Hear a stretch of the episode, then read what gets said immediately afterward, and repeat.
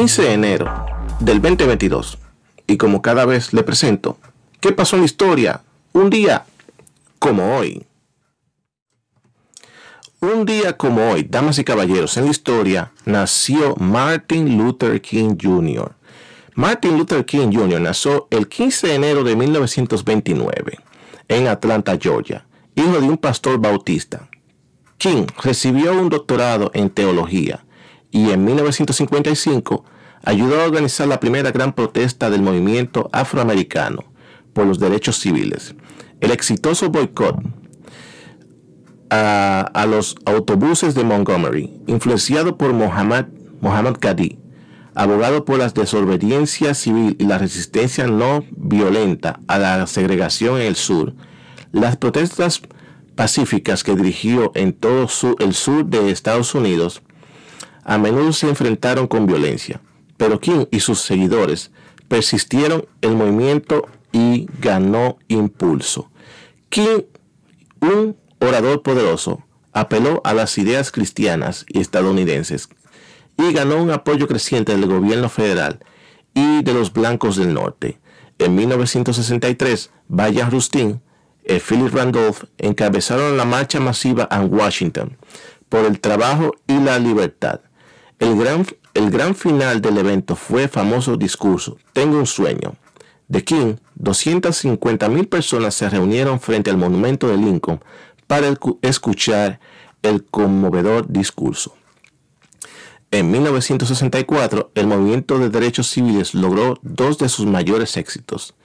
La ratificación de la enmienda 24, que abolió el impuesto de capitación, y la ley de derechos civiles de 1964, que prohibió la discriminación racial en el empleo y la educación, y proscribió la segregación racial en las instalaciones públicas.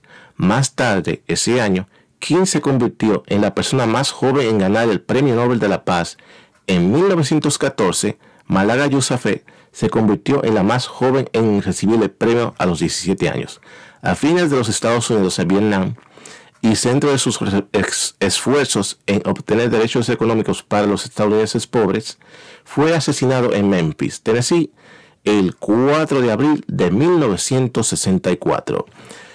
Hoy en la historia nació una persona que marcó toda una era, Martin Luther King Jr. Como se sienten en el día de hoy, damas y caballeros, eh, en el día de hoy quería hablarles a todos ustedes con respecto un volcán que hizo erupción debajo del agua. En el día de hoy, hoy estamos a 15 de enero del 2022, y esta erupción de volcán, un volcán hizo erupción debajo del agua algo que no es común prácticamente. La mayoría de volcanes que conocemos o que en la época moderna hemos interpretado son aquellos que hacen erupción en la tierra, sobre la tierra, en islas, en el continente, en cualquier parte donde es, eh, eh, sea sobre la tierra. En esta ocasión, este volcán hizo erupción debajo del agua. Eh, cerca de una pequeña isla, de un archipiélago, cerca de una isla que se llama Tonga en el Pacífico. Este volcán, hoy en la mañana, hizo una gigantesca explosión que hizo una columna de cenizas que subió algunos 7 millas o 8 millas hacia el espacio. Y es tan sorprendente la imagen que se ve la onda expansiva empujando todo a su alrededor, dígase nubes, todo, movió todo a su alrededor. Por suerte, la tecnología permite poder mirar este tipo de acontecimientos. Había un satélite casualmente observando el área porque se había reportado de algunos ciertos de acontecimientos sísmicos durante la semana y sorpresa para todos, un volcán hizo erupción debajo del agua. Esto causó también un terremoto en el área de 7.1 y hizo un oleaje de 2 pies y de 2 pies y 6 pulgadas. No fue gigantesco el oleaje, pero este tipo de oleaje de 2 pies 6 pulgadas se puede extender por millas y millas. Tanto así que en la costa oeste de los Estados Unidos hubo una alerta de tsunami y al igual que en el área de los, del continente asiático y islas del archipiélago, como digamos Japón, eh, islas de Filipinas y este tipo de islas que están por allá, por aquel lado del Pacífico. Una gigantesca explosión, señor. Algo que es increíble mirarlo en video gracias a la tecnología y gracias a los satélites que le dan vuelta al planeta. Pero bien, entonces sabemos que la naturaleza es impredecible. La naturaleza puede hacer lo que quiera y no hay cómo evitarlo. Entonces yo quiero saber, yo quiero que ustedes me expliquen cómo estas personas que pretenden salvar el planeta del calentamiento global y también que se les pasa la lengua diciendo que por culpa de los autos estamos contaminando la atmósfera, que dependiendo qué tú comes y qué no comes, vas a, vas a contribuir al planeta. Es entendible que nosotros como seres humanos y al nivel generacional que llevamos, o sea, al avance tecnológico que llevamos, deberíamos tener un mejor entendimiento de cómo proteger, proteger el planeta. Y todos tenemos que hacer eh, nuestra parte y poner un granito de arena para que eso funcione. Pero no pueden imponerte a ti a creer una retórica que se cae cada vez y en cada momento que la madre naturaleza hace de la suya.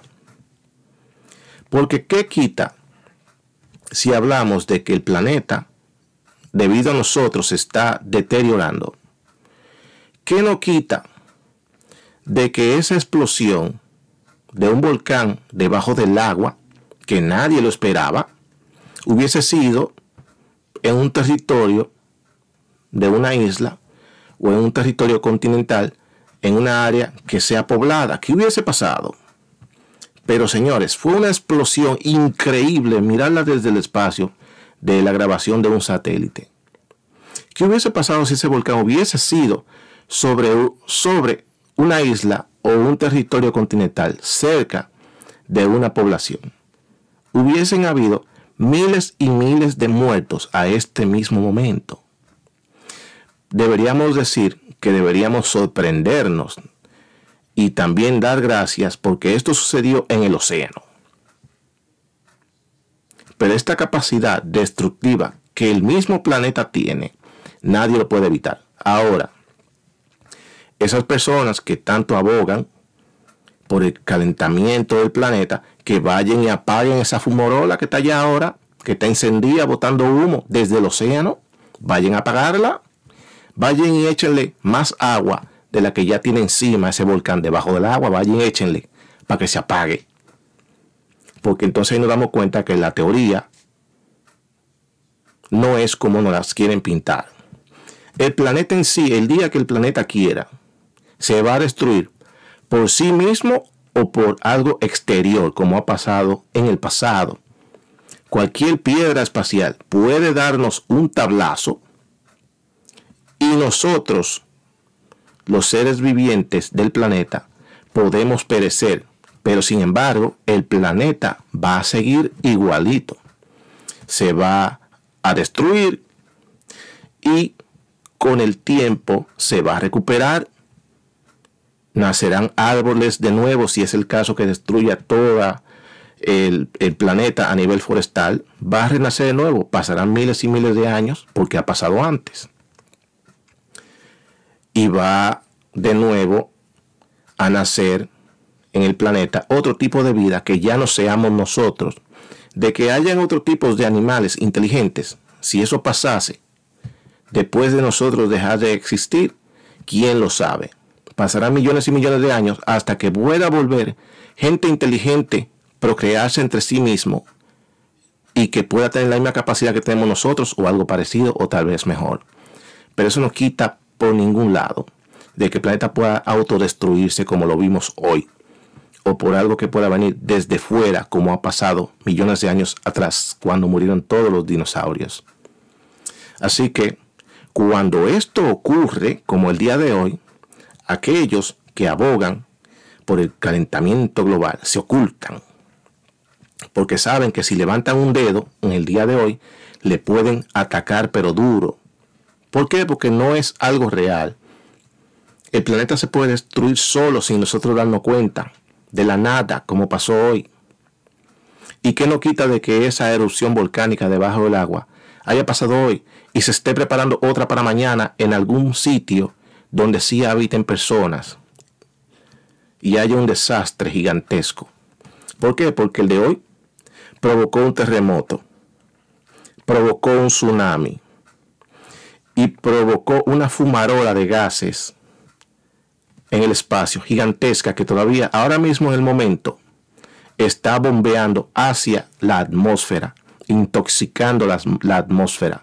Ahora mismo en toda esa área, en miles y miles de kilómetros alrededor, cualquier animal que esté nadando en el océano se muere por los gases que está expulsando el volcán debajo del agua.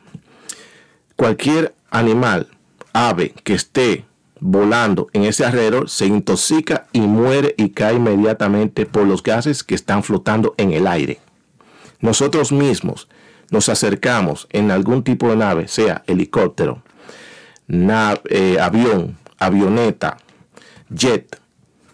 Eh, las turbinas se rellenan de todo ese, de todos esos químicos y toda esa tierra que, que disparó y la nave cae y se mueren los pilotos dentro o, los tripulantes y las personas que vayan dentro que hayan querido acercarse a ver cómo se ve la fumarola. Así que ese cuento no encaja. Perdón, vuelvo y repito, tenemos que poner nuestro granito de arena. Yo no digo que no, pero no se dejen llevar del cuento de que por nosotros el mundo va a perecer. No es cierto. Estamos contribuyendo, pero no somos los culpables. Hoy quedó la prueba de que un volcán debajo del agua hizo una explosión tan gigantesca que fue grabada desde el espacio. Ahora, yo se lo dejo a ustedes para que ustedes piensen, lo analicen, y ahí se lo dejo a ustedes por su condición. Cada quien sabe lo que hace y cada quien pone su juicio y condición personal.